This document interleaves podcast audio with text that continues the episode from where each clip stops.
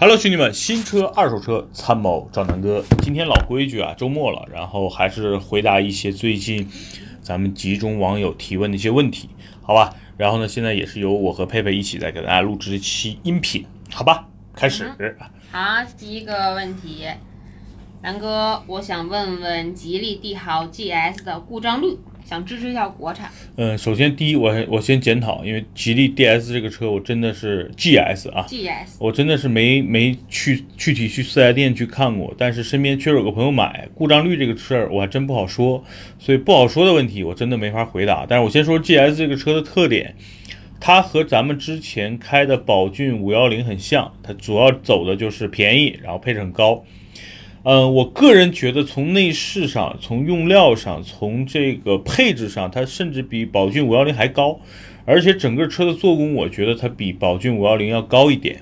所以呢，就是 GS 是一个八万块钱左右值得买的一台，呃，小 SUV，紧凑级或者叫迷你级 SUV，然后配置非常高。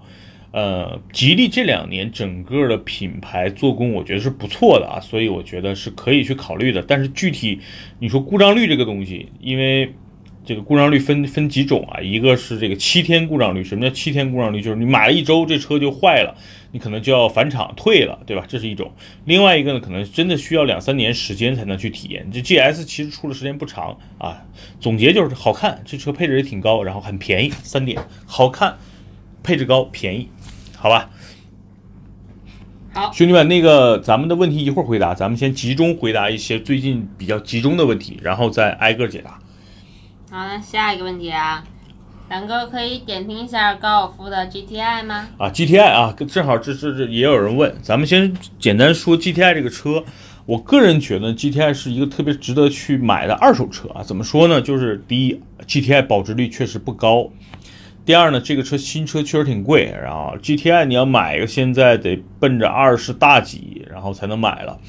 呃，GTI 的特点是一个有信仰的车，有粉丝的车，它也是大众集团灵魂衍生品。什么叫灵魂呢？就是 GTI 是整个大众集团所有车里边的灵魂，对吧？那啊，说错了，高尔夫是整个大众集团所有车型里边的灵魂，那 GTI 就是高尔夫的灵魂啊。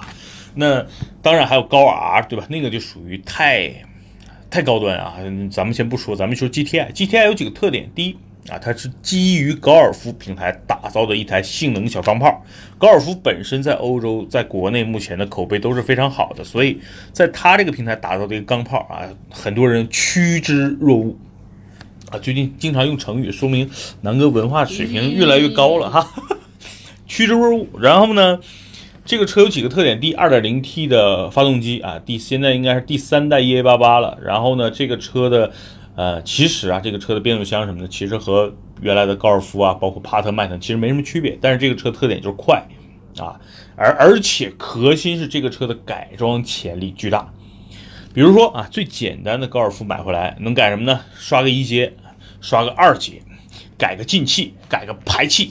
改个悬架，对吧？这些东西就是你去任何改装厂，大部分的改装厂说吹牛逼，我是一个牛逼改装厂，怎么牛逼？就是他能改高尔夫，而且全套都能改，那说明这个这个改装厂真的还是可以的啊。所以呢，就是它是有一套非常啊完备的改装体系啊，加上这个车本身颜值就不错，改改进气，改改排气，改改悬架，我靠，低趴一下，这个车漂亮。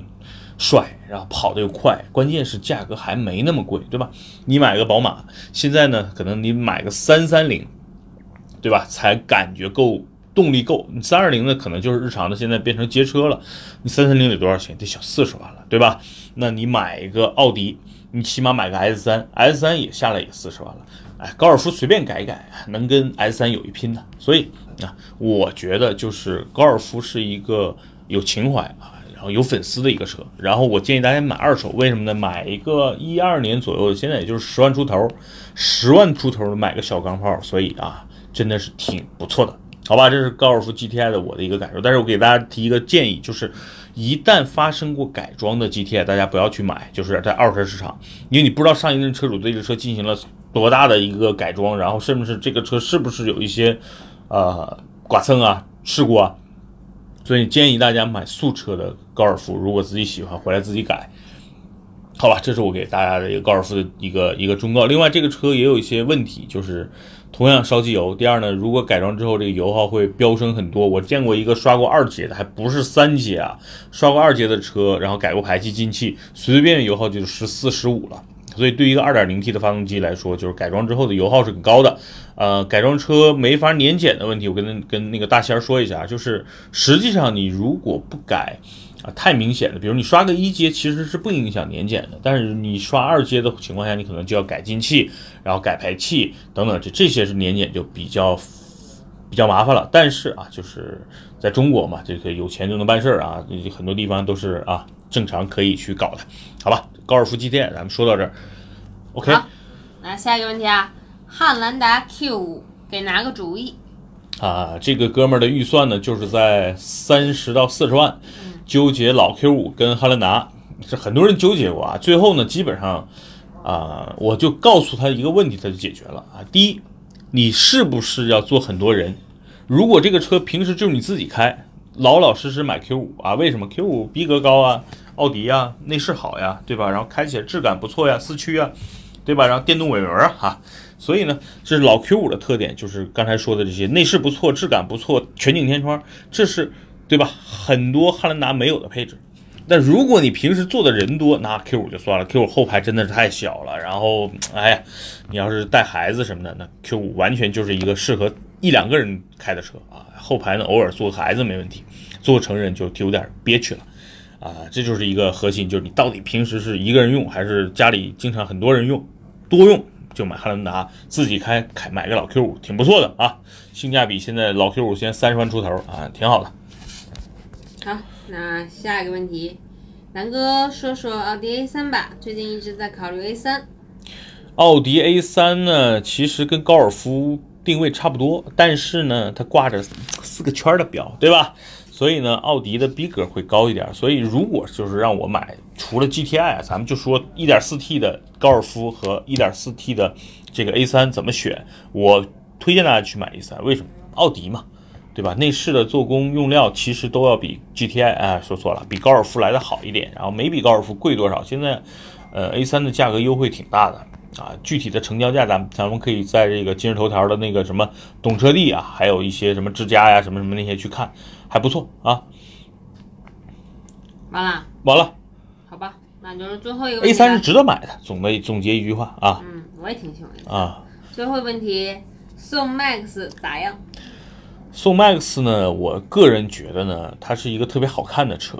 啊，然后呢，这至于好不好开，第一我没试驾过，第二呢，我对比亚迪电动车的感受就是，啊，电池技术很牛逼，但是整个的驾驶的感受，包括方向盘啊等等这些东西，确实跟一些合资品牌，甚至是像像吉利、像吉利啊、像长城啊、像这个广汽呀、像上汽呢，还是有差距的。就是比亚迪的核心技术还是在于电池。它造车整个车的驾驶，我个人感觉还是照刚才说的一线国产品牌有一定的差距啊，所以这是我的一个感受。就是宋 X，你如果就在乎它的外观颜值，那你就买；如果你平时还真的想要要操控啊这些啊，我个人建议等一等，然后呢看一下这个车，因为刚上市嘛，比如半年甚至一年的一个市场表现，故障率怎么样啊？这个售后怎么样啊？对吧？有没有一些啊普发性的一些问题啊？所以我觉得等等呀，国产的新车没必要抢新啊，因为呃它换代也没那么快啊，所以呢就是等这个车啊市场行情稳定，优惠多了，然后确实没什么故障了啊再买啊。OK OK，好，那今天呢就是统一的回答，先回答这一个，然后呢咱们继续这个呃第二个第二个回答，好吧？